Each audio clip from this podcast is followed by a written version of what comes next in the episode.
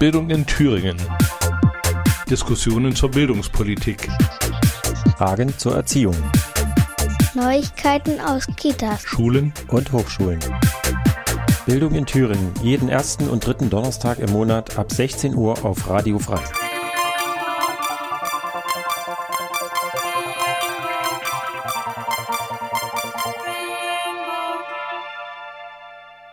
Herzlich willkommen bei Bildung in Thüringen. Wir begrüßen die Hörerinnen von Radio Frei in Erfurt und von offenen Kanal in Jena.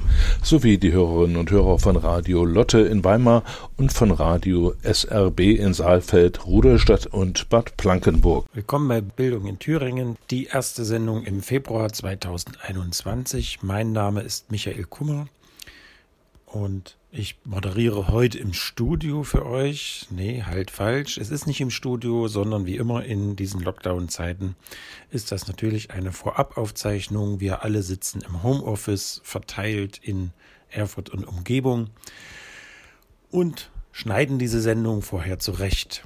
Was könnt, könnt ihr heute erwarten? Ähm, zum einen möchte ich euch noch mal kurz darauf hinweisen, dass die Gewerkschaft Erziehung und Wissenschaft Thüringen ähm, letzte Woche einen größeren Diskussionsbeitrag veröffentlicht hat, und zwar unter dem schönen Titel Bildung in der Pandemie. Jetzt könnte man denken, okay, das macht irgendwie auch jeder im Bildungsbereich. Was hat die GEW gemacht? Die GEW hat sich mit Kolleginnen, Kollegen aus allen Bildungsbereichen, also Kita, Schule, Hochschule, Weiterbildung, Erwachsenenbildung, in einer Videokonferenz ausgetauscht äh, und darüber diskutiert, wie gute Bildung eigentlich unter diesen einschränkenden, doch sehr einschränkenden Bedingungen gut gelingen kann. Also, was läuft eigentlich gut, was läuft vielleicht auch schlecht. Und das haben, hat die GEW veröffentlicht. Ich lade euch ein, auf der Internetseite der GEW Thüringen, also gew-thüringen.de, dort nach dem Beitrag zu schauen. Bildung in der Pandemie, ein Diskussionsbeitrag. Da geht es also darum, frühkindliche kind Bildung, Kinder- und Jugendhilfe. Die Kollegen sagen ganz aktuell, was äh, sie brauchen, was sie benötigen, was gut läuft und was vor allen Dingen auch über diese Lockdown-Zeiten hinweg tragen kann. Genauso im Grundschulbereich, im Sekundarschulbereich, im Hochschulbereich und in der Erwachsenenbildung. Um ein Beispiel zu nennen, also im Schulbereich, es äh, gibt ja nicht nur Kritik an den an der Digitalisierung des Unterrichts und an, äh, sondern auch durchaus Chancen, die damit verbunden sind. Darüber reden die Kollegen, haben sich ausgetauscht und das zum Schluss zusammengefasst. Also nochmal, auf der Seite gew-thüringen.de findet ihr diese, diesen Diskussionsbeitrag. Meine Empfehlung, schaut dort mal rein. Was erwartet euch heute in der Sendung? Wir haben einen Podcast äh, des DGB und zwar aus dem Bezirk Nordwürttemberg entdeckt mit sehr interessanten Beiträgen. Dort geht es also um die Arbeitswelt äh, mit dem Satz, ich zitiere, warum unsere Arbeit Reichtum schafft, aber andere reich werden lässt, äh, was in der Arbeitswelt passiert und so weiter. Damit beschäftigt sich dieser Podcast zu ganz verschiedenen Themen in, diesem, in dieser Richtung. Und ein Beitrag, der die jetzige Situation auch der Studierenden beleuchtet. Ähm, den wollen wir heute für euch senden. Die DGB Hochschulgruppe Heidelberg hat ein Gespräch geführt mit einer Studentin, die an der Universität Heidelberg studiert und die berichtet aus ihrer Zeit während des Corona-Semesters. Das ist ja auch ein, ein schwieriges Thema für die Studierenden. Ähm, sie müssen also von zu Hause aus digital lernen und studieren. Ähm, das funktioniert mehr oder weniger gut bei den Hochschulen, auch in Thüringen. Äh, wirtschaftlich ist es sehr schlecht bestellt um viele Monatseinkommen der Studierenden, die eben nicht mehr jobben können und so weiter. Darüber erzählt uns Sascha und sie erzählt auch Arbeiten und Studieren während Corona. Corona geht das überhaupt? Welche, mit welchen Problemen sei sie sich konfrontiert? Wie schwierig ist eigentlich das Online-Semester? Ist Arbeit und Studium denn vereinbar? Und wie wirkt sich das Ganze auf die psychische Gesundheit aus? Und wie können auch Gewerkschaften da unterstützen oder machen das vielleicht auch schon und Gehör verschaffen? Dieses Interview, welches mit Sascha geführt wurde vom, von der DGB Hochschulgruppe Heidelberg, dieses spielen wir euch heute vor. Äh, dazwischen kommt Musik und nun viel Spaß mit dem Gewerkschaft schafft Gehör. Hallo und herzlich willkommen zu Gewerkschaft Gehör, dem Covid-19-Info-Podcast der DGB Hochschulgruppe Heidelberg, der Hochschulgruppe des Deutschen Gewerkschaftsbundes. Wir haben mit Studis über Job und Studium, Gesundheit und ihre Erfahrungen während der Pandemie gesprochen. Wir wollen, dass Betroffene gehört werden und euch außerdem zeigen, was ihr tun könnt, falls Covid-19 und seine Folgen euer Leben auf den Kopf stellen. Alle wichtigen Links dazu findet ihr in der Beschreibung. Und jetzt viel Spaß bei Gewerkschaft Gehör. Ja, herzlich willkommen zum, zur nächsten Folge, zur zweiten Folge der DGB Hochschulgruppe zu unserem Podcast Gewerkschaft Gehör. Wir sind heute hier mit Sascha. Hi. Hi. Ähm, wir wollen heute mit dir sprechen, wie du die Krise erlebt hast äh, und wie es dir zu deinem Studium während Corona ging. Wie hast du das erste Semester mit Corona erlebt? Es hat sich natürlich viel verändert. Ich habe auch im ersten Moment, als alles so richtig ernst wurde, total Panik bekommen, dass ich jetzt von einem auf den nächsten Tag arbeitslos sein könnte oder nicht mehr genug Stunden bekomme zum Arbeiten. Ich habe auch insgesamt drei Arbeitgeber, bin auch in verschiedenen Modi angestellt, also teilweise auf Honorarbasis, teilweise Minijobbasis und äh, da bin ich ja einfach nicht abgesichert. Also es könnte einfach sein, wenn es wegen Corona nicht mehr geht, dort zu arbeiten, hätte ich keine Arbeit mehr gehabt. Und schon im März war das, da hat einer meiner Arbeitgeber äh, direkt gesagt, okay, wir können nichts mehr machen, weil das im Bereich der politischen Bildung ist und wir mhm. jeden Tag mit sehr vielen Leuten zu, also, zu tun haben bei der Arbeit und es wäre einfach nicht gegangen.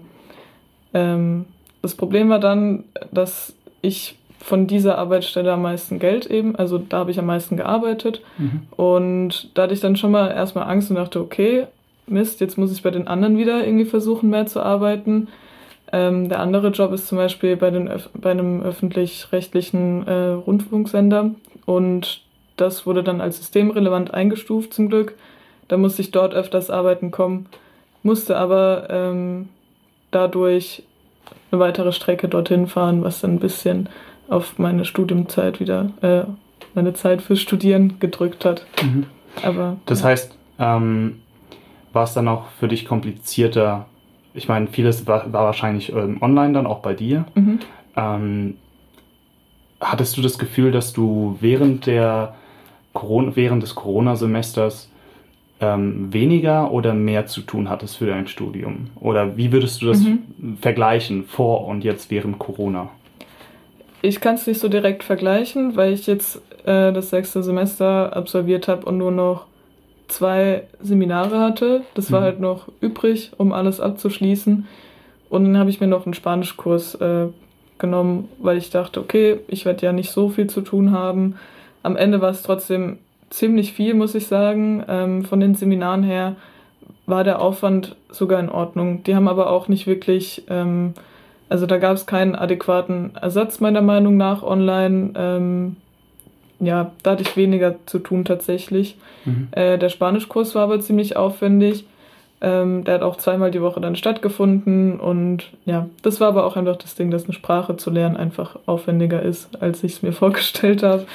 Vor allen Dingen ja. online, denke ich. Ja. Also das ist, ähm, eine Sprache muss man ja sprechen, sehr viel. Ja. Und wenn man dann nicht die Möglichkeit hat, sich in, keine Ahnung, in einer Klasse mhm. gemeinsam ähm, auszutauschen in der Sprache, ist es natürlich so viel schwieriger. Also ja.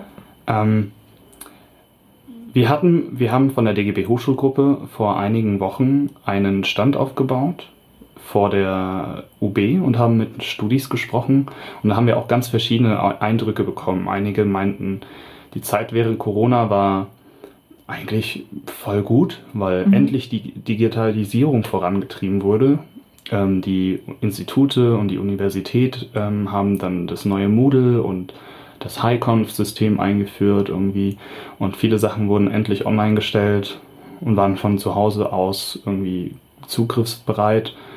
Ähm, man konnte also viel machen, ohne wirklich in die Uni zu müssen. Und einige haben das total toll gefunden, andere haben gesagt, das war schon längst überfällig. Das mhm. ist, für viele ist es total toll, weil die in Heidelberg so Mittelalter gewöhnt sind. Dabei äh, ist es an anderen Universitäten schon längst gang und gäbe. Und viele haben uns aber gesagt, dass die dass der Aufwand tatsächlich sehr viel höher war als normal. Also wenn Sie jetzt Seminare gemacht haben, Aufbauseminare oder irgendwelche Vorlesungen gehört haben, die Übungsblätter oder sonst irgendwie ähm, Aufgaben mit sich gebracht haben, dann waren diese meistens deutlich schwieriger zu lösen als sonst. Meistens sogar gab es mehr Aufgaben, mehr zu tun, weil wahrscheinlich die Dozierenden auch einfach gesagt haben, naja, jetzt sind sie ja den ganzen Tag zu Hause und haben Zeit mhm. und wenn das halt fünf sagen und dann hat man halt fünfmal so viel zu tun, ja. ist es natürlich schwierig. Aber gut, dass es bei dir nicht so war. Also ich muss ja noch kurz dazu sagen, also in, ähm, ich hatte noch eine Vorlesung, habe ich ganz vergessen zu erwähnen, ähm, mhm. in meinem Nebenfach. Und da muss ich echt, also das muss ich mir dann komplett selbst erarbeiten, mhm. weil einfach spontan gesagt wurde, nee, wir machen es nicht an dem ursprünglichen Termin, wie es im LSF geschrieben war, sondern an einem anderen Tag. Da hatte ich dann aber den Spanischkurs. Ähm, ja, es war auch nur freiwillig die Teilnahme, aber es wäre trotzdem gut gewesen für mich, einfach um mehr mitzukommen. Und jetzt muss ich praktisch die ganze Vorlesung selbst erarbeiten für die Klausur. Ähm, das war schon mehr Aufwand definitiv. Da hätte auch, ähm, finde ich, ähm, irgendwie eine bessere, also eine Live-Sitzung oder irgendwas stattfinden sollen. Ja. In der Vorlesung geht das nicht. Nee, natürlich ja. nicht. Und ähm, bei den Seminaren, die ich live hatte, muss ich sagen, dass dadurch, dass es halt alles so ein neues Ding war und dann bist du auch also du kennst es ja einfach gar nicht, so dass du dann irgendwie so aufs Mikrofon drücken musst, musst eventuell die Kamera anmachen und das merkt man schon, dass man dann zu Hause nicht einfach nur entspannt da sitzt, sondern schon ein bisschen unter Strom ist so die ganze Zeit und ähm, dadurch, also ich muss sagen, so ein Seminar äh, über einen Computer ist für mich anstrengender, als einfach in einem Seminar in der Uni zu sitzen. Ich habe richtig gemerkt, wie ich danach schon ein bisschen platt war, weil du da einfach die ganze Zeit aufpassen musst und die ganze Zeit irgendwie schauen musst, wirst du jetzt aufgerufen und hört dich jemand und äh, spricht gerade jemand anderes und dieses ganze Ding, das war auch für die Dozierenden ziemlich schwierig, glaube ja. ich. Es war für alle jetzt was Neues, womit man erstmal umgehen musste. Die Frage ist natürlich, wieso konnte man nicht vorher alles digitalisieren?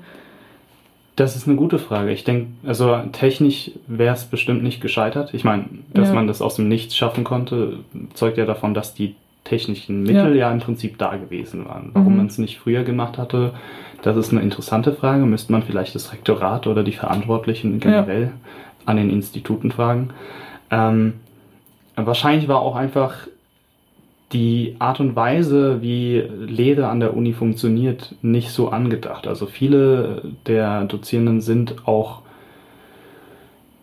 ja, so sozialisiert, sage ich mal, dass sie ihre Vorlesung gerne so machen, wie sie das schon seit x Jahren gemacht haben. Und wenn da jetzt neue Techniken dazukommen, man hat die Möglichkeit, irgendwie auf Online zurück, zuzugreifen, man kann Vorlesungen aufnehmen, sie online stellen, ein Skript schreiben ja. oder online korrigieren, man kann ähm, gemeinsame Konferenzen organisieren und äh, wirklich systematisch auch Übungsgruppen irgendwie aus der Ferne betreiben.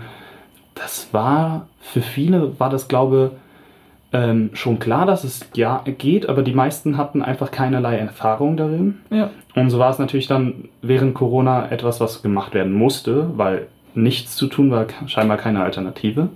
Ähm, ist es ja auch nicht. Ich meine, wir studieren ja einfach weiter. Und ähm, da musste halt von 0 auf 100 plötzlich Erfahrungen mhm. gesammelt mhm. werden. Und ich glaube, viele Fehler wurden jetzt auch gemacht und werden hoffentlich im kommenden Semester dann so nicht nochmal gemacht. Ja. Ähm, aber ich möchte kurz nochmal mit dem äh, über die über den Mehraufwand sprechen. Das haben mhm. nämlich ganz viele gesagt, auch, dass sie sich alles alleine erarbeiten mussten, dass sie das, dass sie natürlich als Studenten daran gewöhnt sind, Dinge sich neu zu erarbeiten, ähm, viel zu recherchieren, sich einzulesen und alles. Aber das war schon mal was, das war noch mehr, das war noch krasser als sonst. Das ja. war mit einer der Hauptaussagen, es war viel, viel aufwendiger, als wir es sonst gewohnt waren.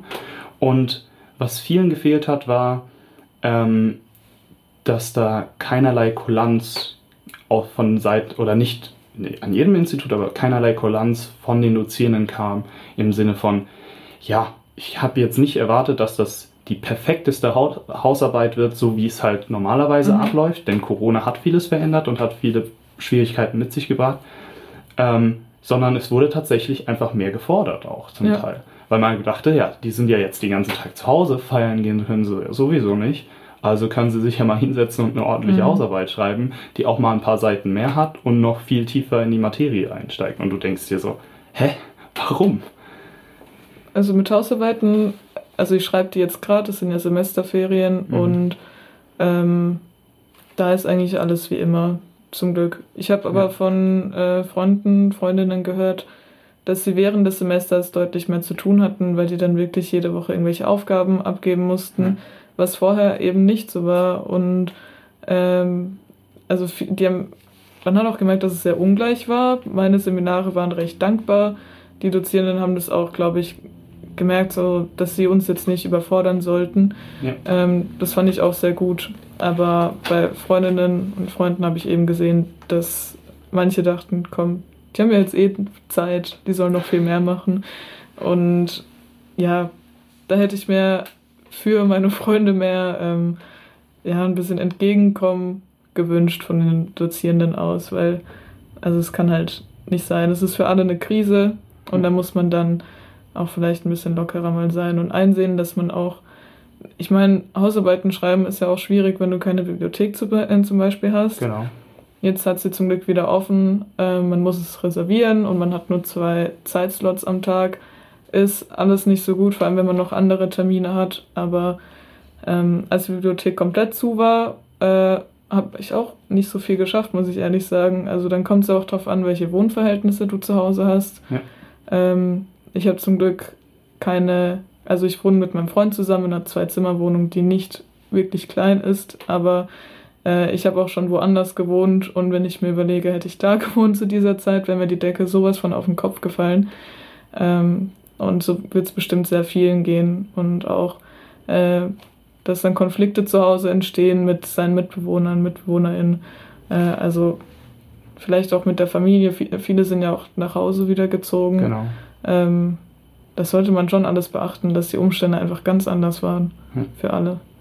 Also ich weiß auch von Freunden, ähm, die haben Seminare dann äh, mit dem Laptop vor der Tür im Auto sich angehört, mhm. weil sie zu Hause einfach mit den Geschwistern dann auch keine Ruhe bekommen hätten. Also ja. kleinere, eine kleinere Wohnung oder ein kleines Häuschen, wo halt immer irgendwas unter, also immer irgendwas läuft, äh, es ständig laut ist oder man einfach nicht die Ruhe hat. Ja. Vielleicht auch einfach kein eigenes Zimmer hat, das kenne ich ja auch. Ähm, und dann ist die Schwierigkeit natürlich für einen erstmal auch die technische Schwierigkeit. Man braucht einen Laptop, man mhm. muss ihn zur Verfügung haben.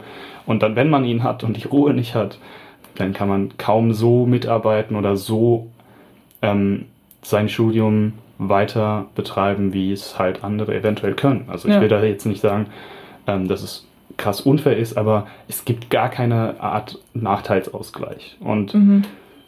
Das bedenken bis heute sehr, sehr wenige Dozierende. Die Uni hat daran gar nicht gedacht und ich denke, von der Politik kommt da deutlich zu wenig. Aber ja. ich finde, ähm, was du vorhin sehr Interessantes angesprochen hast, ist die Wohnsituation. Und angedeutet hast du ja auch, dass das für viele wahrscheinlich, dass ihnen die Decke auf den Kopf gefallen ist mhm. und dass es für viele schwierig sein kann, äh, in so einer isolierten Zeit ähm, mit sich selbst und den ganzen Erwartungen und Aufgaben klarzukommen. Mhm. Ähm, wie, hat, wie war für dich die Zeit während Corona? Ich meine, du wohnst jetzt mhm. mit deinem Freund zusammen. Wie war außerhalb jetzt von der Uni gesehen die Zeit für dich so? Ähm, es war schon sehr beängstigend und bedrückend zu Beginn, ähm, weil ich auch Angst davor hatte, dass es mir schlecht gehen wird.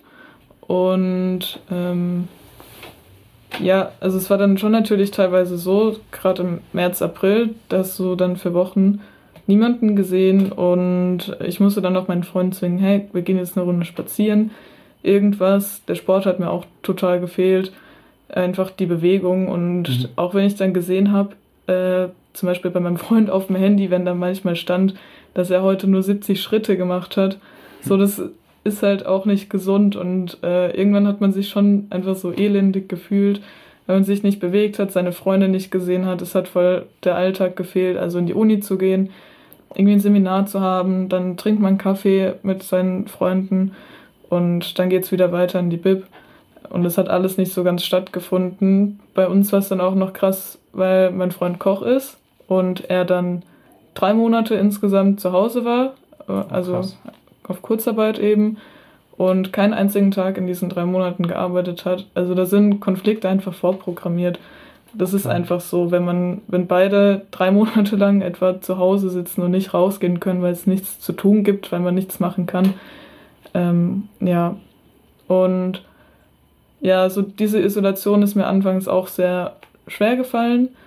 Ähm, aber ich habe dann auch Wege gefunden, dass man sich auch mit Freunden einfach zu zweit treffen konnte. Das war ja nie verboten. Und dann einfach draußen spazieren gewesen oder so. Oder draußen irgendeinen Kaffee geholt oder irgendwas. Und ähm, ja, der Kontakt hat halt sehr gefehlt und ähm, hat einen auch manchmal in so eine ja, in, in so ein Loch ein bisschen fallen ja. lassen. Auf jeden Fall. Aber ja, ich kann da jetzt auch kein Rezept formulieren, wie man da rauskommt. Ich finde es sehr schwierig, aber ich denke, dass es viele Angebote auch gibt für Studierende, wie die psychosoziale Beratung oder Nightline ist auch so eine Hotline, wo man anrufen kann, wenn es mhm. einem in so einer Situation sehr schlecht geht. Ja. ja, ich bin auf jeden Fall sehr froh, dass ähm, es in Heidelberg da diese Angebote gibt ähm, und dass sie auch vom Studierendenrat unterstützt werden, schon über Jahre hinweg. Ähm, auch an dieser Stelle mal die Info. Holt euch Hilfe, wenn ihr irgendwie vereinsamt, oder euch geht es nicht gut und ihr habt das Gefühl, dass da äh, keiner da ist, der euch zuhören kann. Ähm, ähm, traut euch auf jeden Fall. Ja, also und ich denke auch zur Krise war das. Ist es mhm. für viele nochmal schwieriger geworden. Ich weiß auch, ähm, ich meine, ein großer Teil von, viele Studierende sind während ihres Studiums ähm, in Behandlung oder ähm, bei Therapeuten, lassen sie sich helfen mhm. und so. Das ist äh, krass häufig tatsächlich. Und ich denke, dass es während Corona für viele nochmal deutlich schwieriger geworden ist. Ja, so war es bei mir auch. Also ich hatte auch im Winter eine Depression und bin dann im Januar ähm, zu einer Therapie gekommen und war dann eben sehr froh drum, dass, also Therapie, muss man auch sagen, hat sich dann auch verändert, weil es dann auch online war über eine Klar. Videoschalte. Aber das hat gut funktioniert und ich war dann froh, dass ich ähm, meinen Therapeuten dann eben hatte und dass er mich dann unterstützen konnte in dieser Zeit, weil mich hat es, also da haben wir auch drüber gesprochen natürlich, dass das einfach so ein unvorhergesehenes äh, Ereignis klingt blöd, aber ja, einfach etwas Unvorhergesehenes war die ganze Krise und mhm. damit umzugehen war sehr schwierig. Das wirft dann auch so ein bisschen aus der Bahn. Und man hat Pläne gemacht und man dachte, okay, jetzt wird alles besser. Und ähm, dann wurde es eben nicht besser und dann kam das dazu. Das war das insgesamt eine ziemlich krasse Belastung. Mhm. Ähm, deswegen war ich sehr froh, dass ich dann jede Woche mit ihm darüber sprechen konnte und würde auch allen empfehlen, das auch zu machen. Also in eine Therapie zu gehen, wenn es nötig ist. Ähm, es hilft auf jeden Fall. Es hat mir extrem geholfen, auch durch diese Zeit. Ähm, und man muss auch sagen, also die Krise war definitiv für Leute mit psychischen Krankheiten doppelt belastend. Das glaube ich sofort. Ja. Also das ist auf jeden Fall sehr, sehr, ja, einfach eine krasse Situation für alle, glaube ich, auch sehr gewesen. Und ähm, es ist häufig im Alltag nicht so ganz zu sehen, wie es dann wirklich den eigenen Kommilitonen und Freunden so geht, die man halt tagtäglich sieht. Und dann isoliert ähm, wächst halt auch einfach das Bedürfnis, viel mehr über alles mhm. Mögliche reden zu können. Und wenn man vorher schon die Probleme hat ja. und das fällt dann auch noch weg, puh, also ja. Respekt für äh, an alle Leute, die sich da Hilfe, Hilfe suchen und ähm, den Schritt machen. Das ist auf jeden Fall sehr, sehr wichtig.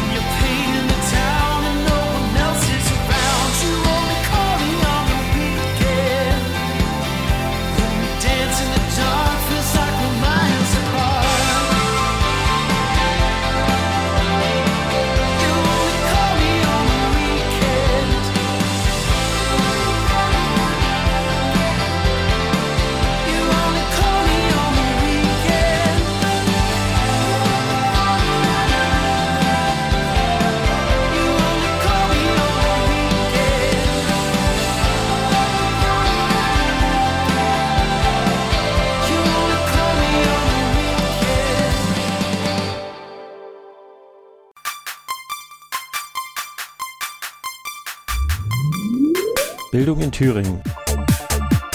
Sie können die Sendung nachträglich hören in der Wochenaudiothek auf der Internetseite von Radio Frei www.radio-frei.de und als Podcast auf der Internetseite der Gewerkschaft Erziehung und Wissenschaft www.gew-thüringen.de.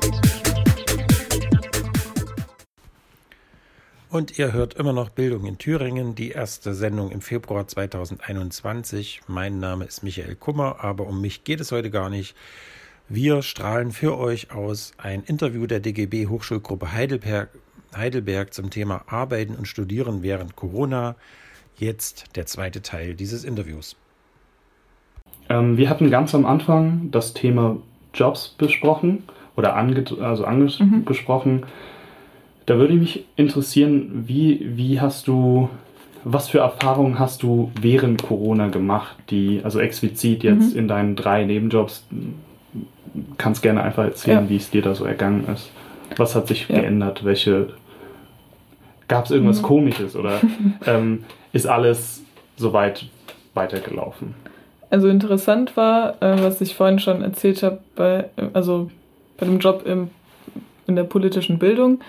Ähm, das wurde dann alles umgestellt äh, online und dann hatten wir auch dadurch Arbeit. Das war auch, denke ich, explizit so gewollt, dass sie uns nicht hängen lassen wollten und gesagt haben, okay, das ist jetzt einerseits für ähm, die Leute, denen wir das anbieten wollen, dieses Angebot, andererseits auch für uns freien Mitarbeiter, dass wir auch was zu tun haben, dann sollten wir eben diese Workshops und Kurse digitalisieren. Ähm, das hat gut funktioniert, das fand ich auch äh, ganz gut. Wir haben das von zu Hause aus gemacht, einfach ganz locker die Stunden aufgeschrieben. Ähm, das hat gut funktioniert, würde ich sagen. Sind es viele Studis, die dort arbeiten? Äh, ja, eigentlich nur Studis. Ach. Ja, genau. Und ähm, also als freie Mitarbeiter eben. Mhm. Und wir gehen dann, also normalerweise, wenn jetzt nicht Corona ist, gehen wir eben in Schulen und machen mit den Workshops über politische Themen. Okay. Ja. Und dann waren die Kurse eben digitalisiert und dann ging es darum, die zu betreuen. Das wird jetzt auch noch weiterlaufen. Ähm, das hat mal mehr oder weniger gut geklappt, weil manche Schüler sich einfach nicht motivieren lassen haben. Und dann Mhm. war nicht immer so eine rege Beteiligung äh, dabei. Man muss auch sagen, klar, für die Schülerinnen und Schüler war es dann auch eine harte Zeit und wer weiß, wie viel die zu tun hatten, wie ihre Situation war. Deswegen hatte ich da auch volles Verständnis für. Aber es war auf jeden Fall interessant. Ich habe da auch viel mitgenommen. Das war, also am Ende hat sich zum Guten gewendet, obwohl ich anfangs dachte, oh Gott, wenn dieser Job jetzt weg ist, dann kriege ich richtige Probleme. Ähm, genau. Und dann bei dem öffentlich-rechtlichen, da wurde es eben als systemrelevant eingestuft. Also wir betreuen die Mediathek und gerade zu der Zeit, wir hatten sogar fast noch mehr zu tun, weil wir Klar. ziemlich viel über Corona dann eben berichten sollten. Also das heißt, berichten wir, ähm, wandeln nur das um, was eh schon da ist und laden es in die Mediathek hoch. Aber das ist zum Glück gleich geblieben. Und genau, das andere ist noch bei einer Zeitung und ja, Lokaljournalismus ist jetzt halt weggefallen Mhm. praktisch. Also was ich da gemacht habe, war ähm, eben zu Terminen zu gehen, mich, also das war schon vorgegeben, so komm zu der und der Uhrzeit, da und dahin, triff dich mit dieser Gruppe, diesem Verein, dieser Initiative, irgendwas und dann sollte ich darüber schreiben. Und äh, ich hatte auch noch ein Praktikum, als Corona losging bei einer Zeitung und ich habe bei beiden gemerkt, also als freie Mitarbeiterin bei einer Zeitung und auch als Praktikantin, dass dieses ganze, also Lokaljournalismus ist ja sehr auf ähm, Veranstaltungen basiert, Veranstaltungen ankündigen, über Mhm. Veranstaltungen berichten. Das ist halt alles komplett weggefallen. Das war dann auch, also ziemlich krass zu sehen, wie von einem auf den nächsten Tag so alles tot war. Und da habe ich mir dann auch darüber Gedanken gemacht, ob äh, das, ob ich wirklich darauf setzen wollte, so ähm, sollte in meiner Zukunft Journalismus zu machen, wenn so etwas passieren kann, dass einfach wirklich nichts mehr zu berichten gibt. Das war echt, das war eine scheiß Situation für alle. Hm. Und ähm, ja, freie Mitarbeiter wurden dann halt erstmal nicht mehr gerufen. Ähm, Das heißt, wie, wie funktioniert das dann? Ähm, kriegt ihr einfach kein Geld und dann heißt es so, hey, ihr habt keine Stunden und am Ende des Monats ist halt auch kein Geld dann da. Ja, also ähm, man muss eh keine Stunden voll bekommen oder so, sondern Mhm. die rufen nicht einfach an, fragen, hey, hast du da in der Zeit? Gehst du dann dahin und dann kriegst du halt ähm, am Ende des Monats einfach Geld überwiesen ein bisschen. Und ähm, habt ihr dann einen Arbeitsvertrag in, in irgendeiner Art oder werdet ihr quasi ähm, im Werk bezahlt? Also das Werk ist dieses, diesen, zu dieser Veranstaltung gehen, Mhm. einen Artikel dazu zu schreiben und den bis zu einer gewissen Deadline zu liefern. Ja, Und wie lange ihr dafür braucht, ist eure Geschichte. Ähm, also klingt schon nach Werkvertrag im Prinzip, Werkvertragsform. Oder wie kann man sich das vorstellen? nee, nicht direkt. Also das ist halt ähm, Honorarbasis, soweit Ah. ich weiß. Also dass du immer speziell für dieses Ding dann eben das Geld bekommst Mhm. und du hast keine Verpflichtungen zu irgendwas. Du musst nicht so und so viel mal kommen. Und ähm, andererseits laden sie dich auch nicht so und so viel mal ein. Also du hast keinen Anspruch irgendwie darauf. Ähm, das ist halt irgendwie so ein lockeres Verhältnis. Das ist halt dieses, diese freie Mitarbeit im Journalismus ist ja, Ja. prinzipiell einfach so, dass es so abläuft. Und du wirst Ähm. dann halt auf die Zeile bezahlt. Klar. Ja. Würdest du sagen, dass das ein, dass das besondere Vorteile hat, dieses Art, diese Art von Arbeitsverhältnis, oder würdest du es eher als negativ behandeln? Ich meine, du hast Mhm. zwei weitere Jobs, du weißt, wie es dort läuft, hast wahrscheinlich Arbeitsverträge ganz normal, Mhm. ähm, hast deine Stunden, ähm, deine Arbeitsaufträge und Ja. machst es dann. Ähm, Im Vergleich dazu, wie empfindest du das? Ist, denkst du, ich meine, mal abgesehen Mhm. davon, dass das scheinbar sehr normal ist in, Ja. in, im Journalismus, ähm, wie siehst du das? Also ich weiß dadurch, dass ich wirklich ein bisschen davon abgeneigt bin. Also viele JournalistInnen werden ja freie JournalistInnen und sind dann ihr Leben lang so angestellt und müssen Mhm. immer auf diese Aufträge hoffen. Und davon bin ich ein bisschen abgeneigt, muss ich sagen, weil es eben sehr unregelmäßig ist. Ich habe es jetzt nie als meinen festen Job gesehen oder so, sondern einfach was, was ich manchmal mache. Und auch um Erfahrungen zu sammeln. Es geht ja dabei auch darum, dass du Artikel in der Zeitung stehen hast, einfach um schreiben zu lernen. Du kriegst auch Feedback von denen, äh, was auch gut ist. Ähm, natürlich ist eine freie Mitarbeit, man könnte, ja, man könnte es schon fast prekär nennen, denke ich. Ja. Ähm, weil es wirklich sehr flexibel, sehr unsicher ist. Ich finde es, ja, es ist halt leider im Journalismus so ein Ding, das musst du halt einfach machen. Also Mhm. da kommst du irgendwie nicht dran vorbei. Das heißt, im Endeffekt, ähm, die Sicherheit erlangst du eigentlich nur damit, wenn du einen großen Namen hast. Wenn Zeitung XY sagt so, hey, äh, dem möchten wir gerne ähm, so und so viel Zeilen in, Mhm. dem nächsten, in der nächsten Zeitung oder bei uns in der nächsten Zeitschrift für den nächsten Monat oder Ja. äh, diese Woche geben. Er soll da was schreiben. Äh, Wir wissen, dass er das ganz gut macht. Er, am besten äh, seine Steckenpferde sind diese und jene Themen. Mhm. Ähm, und diese Leute haben dann meistens auch richtig viele Aufträge im Verhältnis. Aber die meisten, die da jetzt, ich meine, du bist Studentin noch, Mhm. ähm, und äh, wenn du dir vorstellst, in Zukunft eventuell in diese Branche zu gehen, siehst du da Potenzial? Ich meine, du sagst für Mhm. dich, kannst, du kannst dir das jetzt nicht so vorstellen, aber ähm, kennst du da Leute, die das schon für sich ähm, entdeckt haben und sagen so, pff, das ist auf jeden Fall ein hartes Pflaster? Oder wie kann man sich das vorstellen, wenn man sich das aussucht? Also ich kenne schon ein paar Leute, die das wirklich machen. Die sagen auch, man kann davon auch leben. Ähm, ich hatte auch mal einen Workshop, wo es auch darum ging, wie man als äh, freie Journalistin, freier Journalist lebt. Es ist halt, also da haben auch Leute von sich selbst erzählt, wie sie das so machen. Ich meine, es gibt einige Vorteile. Zum Beispiel musst du nur die Hälfte der Sozialversicherungsbeiträge zahlen, wenn Mhm. du bei der Künstlersozialkasse versichert bist. Andererseits musst du dich selbst immer darum kümmern, einen Artikel irgendwo zu schreiben und immer wieder einen Pitch schreiben und ähm, das alles abwickeln eben. Und klar, irgendwann, wenn du einen ganz großen Namen hast, äh, dann hast du auch regelmäßig deine Aufträge. Ja.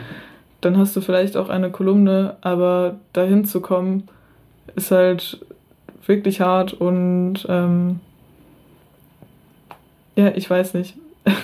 also ich würde mir eher so ein festeres Angestelltenverhältnis wünschen für mich selbst, weil mir Also das zu viel Unsicherheit ist. Ja, genau, aufgrund Ja. der Sicherheit wahrscheinlich. Genau. Ja, verständlich. Ja.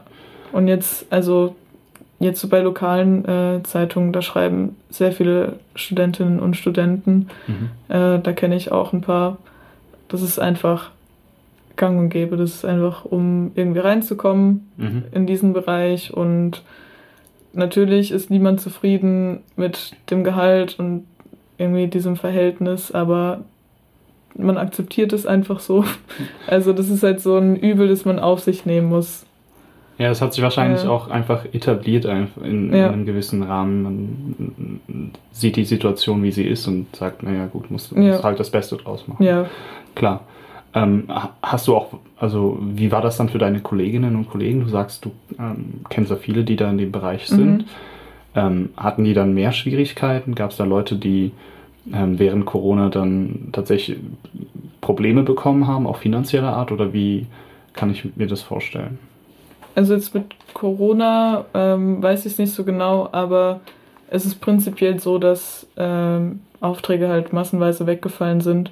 Also gerade im lokalen Bereich Mhm. werden sehr viele weggefallen sein. Ich weiß auch von mehreren Zeitungen, dass sie eben gesagt haben, dass sie jetzt erstmal versuchen, die Festangestellten irgendwie zu beschäftigen Ja. und freie Mitarbeiter kommen dann halt erst danach. Ähm, ja, ich denke, dass es für den Journalismus einfach ziemlich hart war. Und dann konnten auch viele Sachen wie Interviews oder so nicht wirklich Ja, stattfinden. natürlich. Und ähm, ja, da wird viel weggefallen sein. Und du hast dann auch keine Absicherung eben. Mhm. Ja, das ist ein wichtiges Thema, wie ich finde, auch ähm, eigentlich ein sehr wichtiges gewerkschaftliches Thema. Ähm, mal an dich die Frage, ich weiß es auch Mhm. nicht, ähm, wie organisiert oder wie gut organisiert sind ähm, die Leute oder die Studenten in dem Bereich äh, Also gewerkschaftlich organisiert natürlich. Also für den Journalismus gibt es ja die, den Deutschen Journalismusverband, DJV, glaube ich, heißt der. Und ähm, ich weiß auch nicht so genau, ähm, ich kenne mich nicht so gut mit Gewerkschaften aus, um ehrlich Mhm. zu sein. Aber ähm, ja, die verfassen auch regelmäßig, das lese ich halt immer wieder, wie es dem Journalismus gerade geht, welche Probleme mit Corona aufgetreten sind. Äh, das habe ich auch gern gelesen und auch, ja, aber ich weiß wirklich nicht genau, wie der da eintritt. Okay. Ja. Äh, Ich finde das Thema, ähm, klar, wir sind die DGB Hochschulgruppe, der Deutsche Gewerkschaftsbund. Äh, und gerade für Studierende ist es natürlich wichtig zu sehen, dass ihre, du hast jetzt drei Nebenjobs, ähm, Paula äh, beim letzten Treffen hatte auch drei Nebenjobs. Mhm. Es ist natürlich, ähm, gerade wenn man studiert, nochmal ein sehr, ich würde fast sagen, sehr naiver Blick auf die Arbeitsverhältnisse, dass man ähm, häufig klar einen Arbeitsvertrag hat, aber nicht so wirklich weiß, was es eigentlich bedeutet. Für viele ist es ja auch nur eine Übergangsphase. Ich meine, die meisten Studenten werden nicht ewig studieren Mhm. und ähm, das heißt, ähm, viele nehmen auch einfach die, ja, die Gegebenheiten in ihren Arbeitsverhältnissen als, naja, gegeben hin. Ist halt so, kann man nicht dran ändern. Ist jetzt auch nicht so, als würde man da ewig drin hängen. Und die drei Jahre oder die acht Jahre, je nachdem, wie lange man studiert, ähm, bis Durchschnitt liegt so ungefähr bei acht Jahren, ähm, die nimmt man halt hin. Macht man ja nicht ewig irgendwie. Und dennoch finde ich, ähm, das habe ich auch, glaube ich, im letzten Podcast schon mal ein bisschen angeschnitten, es ist sehr wichtig, dass Studierende schon sehr früh ähm, sich über ihre Arbeitsverhältnisse bewusst werden, weil das sind natürlich erste Erfahrungen, die man sammelt. Und äh, wenn man jetzt sich in dem ganzen Dschungel von Arbeitsverträgen, Werkverträge, äh, Leiharbeitsverträge, ähm, Callcenter hier oder äh, in, in, in der Gastro sitzt und dort irgendwelche äh, Schichten hat oder dann kurzfristig so und so eingeteilt wird. All das kennen wir als Studierende schon. Und häufig ähm, begegnen uns Arbeitspraktiken, die so nicht ganz passend sind. Also die teilweise legal sind und teilweise illegal sind und teilweise haben wir einfach ein Recht darauf, dass wir jetzt so nicht arbeiten Mhm. müssen und dass wir unser volles Gehalt bekommen, obwohl diese und jene Krise, die darf ja nicht auf unsere Kosten, also zu unseren Ungunsten einfach Mhm. auf uns abgewälzt werden. Und ähm, ich denke, dass ähm, viele Studis da auch einfach noch nicht begriffen haben, dass die Gewerkschaften im Prinzip das Team sind, das sie, auf, auf das sie immer setzen können. Weil, naja, wir sind alle im Prinzip abhängig davon, dass wir unsere Einnahmen haben in irgendeiner Art und Weise. Viele Studierende, über 60 Prozent, verdienen äh, oder müssen sich ihr Studium äh, selbst finanzieren und das machen die meisten über so Nebenjobs. Und diese Erfahrungen, die wir in den ersten Jahren sammeln im, im Arbeitsverhältnis, das ist auch die Art und Weise, wie wir dann in spätere Berufe einsteigen. Wir Ja. sehen dann nicht so, ja, das ist, ähm, hä, das steht aber nicht in meinem Arbeitsvertrag, sondern wir haben das früher kennengelernt und denken uns, ja, ist halt der Chef, ist halt so, Mhm. kann man jetzt nicht ändern. Und ich denke, wenn man in der Gewerkschaft ist und sehr früh auch schon lernt, dass man als ähm, Arbeitnehmer auch einfach Rechte hat, dass man nicht immer alles machen muss, dass man sich den Urlaub so und so einteilen darf.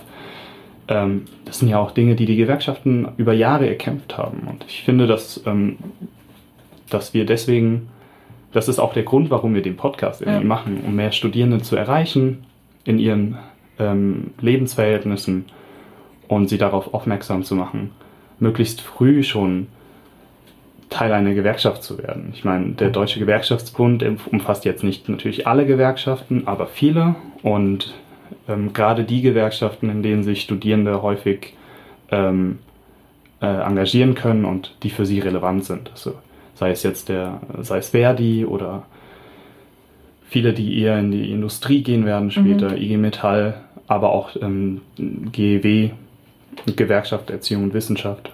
Und ähm, viele bleiben ja auch an der Uni oder sind an der Uni als Civis angestellt und da ist es einfach wichtig, schon frühzeitig zu erkennen, ähm, dass dieses Team, das man mit der Gewerkschaft hat, einem auch ähm, sehr viel Hilfe anbietet. Kostenlose Sozial- und Arbeitsrechtsberatung Mhm. und äh, immer irgendwer, der sich damit auskennt, wenn du ein Problem hast mit deinem Chef Ja. oder mit den Arbeitsverhältnissen wegen irgendwelchen Änderungen zu Corona oder sonst irgendwas.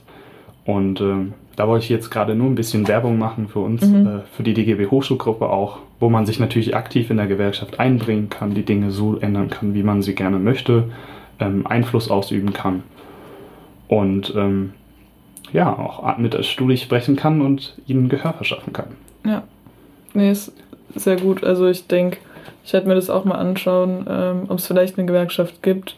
Einfach für die Zukunft, ähm, wenn es langsam irgendwann mal ins Arbeitsleben gehen sollte. Mhm. Ähm, und mich da ein bisschen informieren. Auch danke für den Anreiz dazu auf jeden Fall. Sehr, sehr, sehr gerne. ja, ich denke, ähm, ich meine, ich bin auch nicht so lange in der Gewerkschaft, jetzt seit etwa zwei Jahren.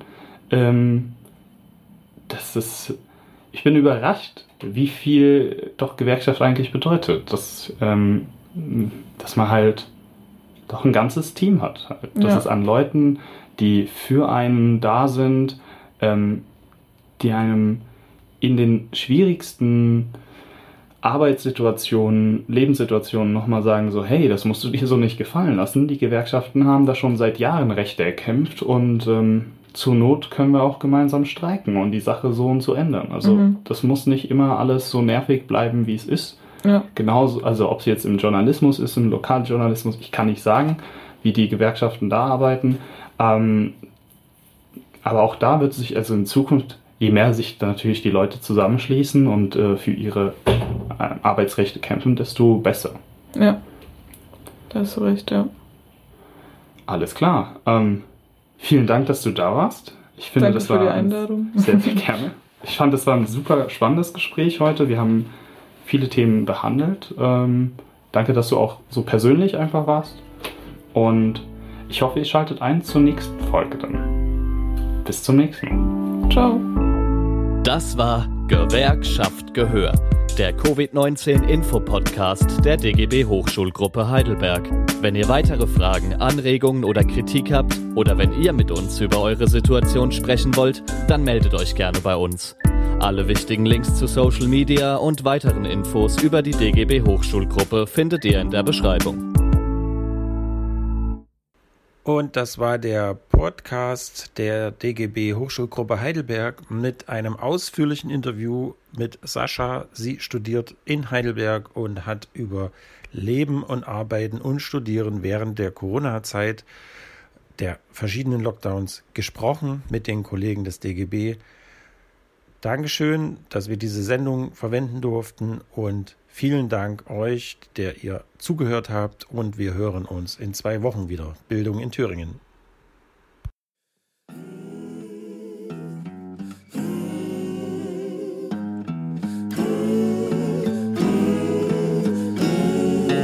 One more time, one more time, say.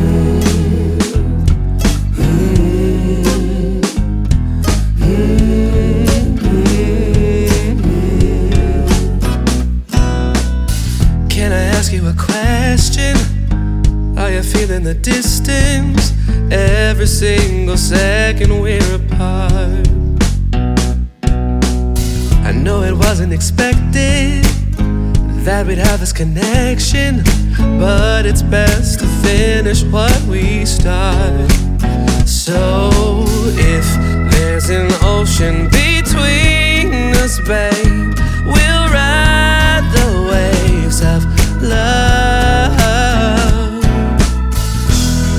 We're sinking, don't pull away. We'll ride the change, let's ride the waves.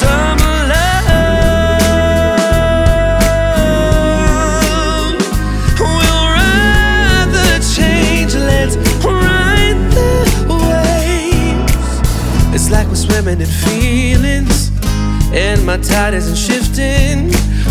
The storms, we're dancing in the eye. And every moment is heaven. Now you got me so locked. Oh, your love goes farther than the miles. So if there's an ocean between us, babe, we'll ride the waves of love. If we're sinking,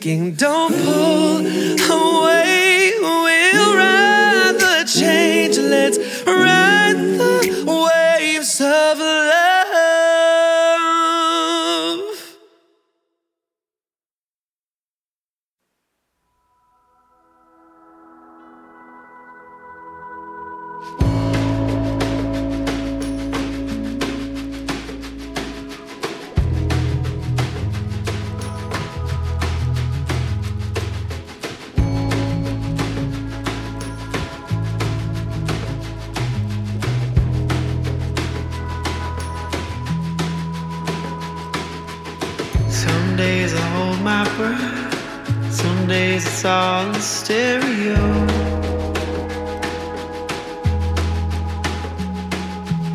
Some days I see the shore, sometimes I don't know where to go.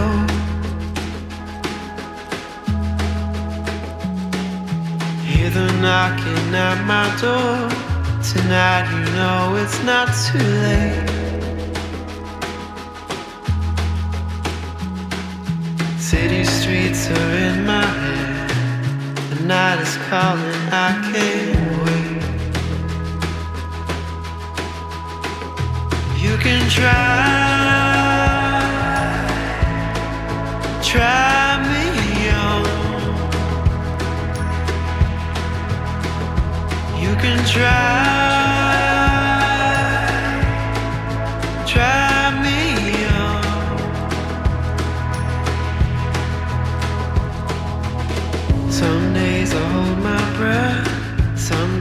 it's all in stereo.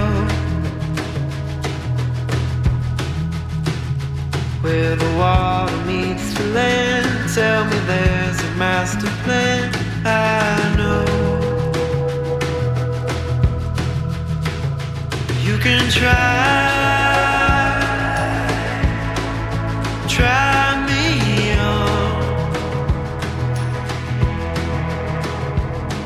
try